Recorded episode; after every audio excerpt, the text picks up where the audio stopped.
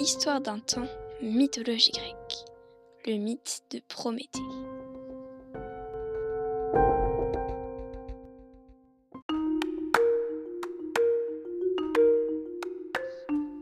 Dans l'Olympe, l'harmonie qui régnait jadis vacille.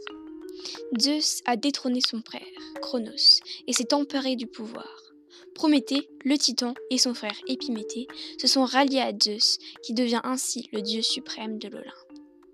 Un matin, fomentant un projet cher à son cœur, Zeus convoque ses deux frères et leur dit Je vous ordonne de créer la vie sur Terre, les hommes et les animaux, et de leur octroyer les dons et les qualités dont ils auront besoin pour vivre.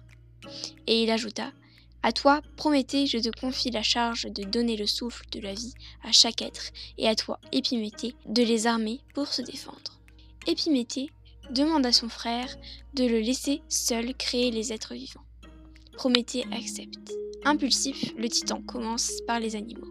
Sans réfléchir, il répartit aussitôt tous les dons la force, la rapidité, le courage et la ruse, les plumes et les poils pour se protéger du froid.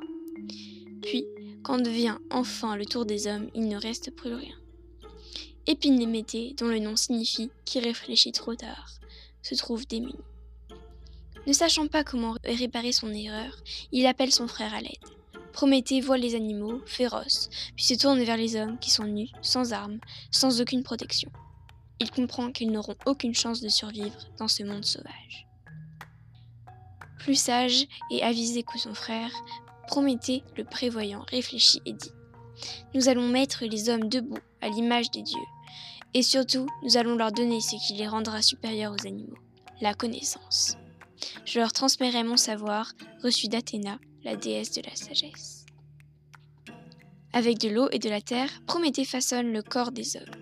Athéna lui a enseigné la métallurgie, les arts et les techniques agricoles.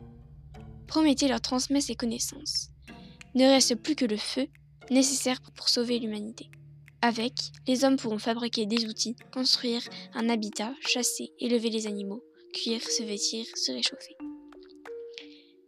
Avec le feu, les hommes pourront soumettre la nature hostile et survivre.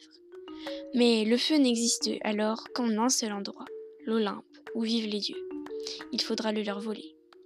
Prométhée prie Athéna de le faire entrer secrètement. Elle accepte. Une fois sur place, il dérobe un tison de feu sacré qu'il dissimule dans, une tige de roseau. Puis l'offre aux hommes. Voici le feu, prenez-en soin, il sera votre meilleure protection. Mais bientôt Zeus s'aperçoit le vol de Prométhée, et sa colère est sans limite. Élaborant sa vengeance, il ordonne la création de Pandore, première femme mortelle sur Terre, et offre sa main à Épiméthée.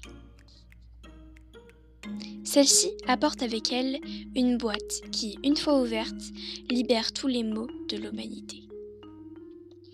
Le châtiment réservé à Prométhée est tout aussi cruel. Prométhée, comment as-tu osé bafouer l'interdit? Tu as volé le feu sacré des dieux. Tu as cru être mon égal, mais tu n'es qu'un titan. Ton châtiment sera à la hauteur de ton crime. D'une voix blanche et froide, il ordonne Héphaïstos, dieu du feu, emmène Prométhée dans les montagnes du Caucase et enchaîne-le à un rocher. Qu'un aigle vienne lui dévorer le foie et que ce châtiment se répète pour l'éternité. Soumis au supplice de Zeus, Prométhée est condamné à rester enchaîné au rocher. Chaque jour, d'un battement d'ailes, l'aigle vient et fond sur sa proie pour se rassasier de son foie. Et chaque nuit, dans l'obscurité immobile, l'organe se régénère mais le rapace revient toujours au petit matin pour son effroyable festin.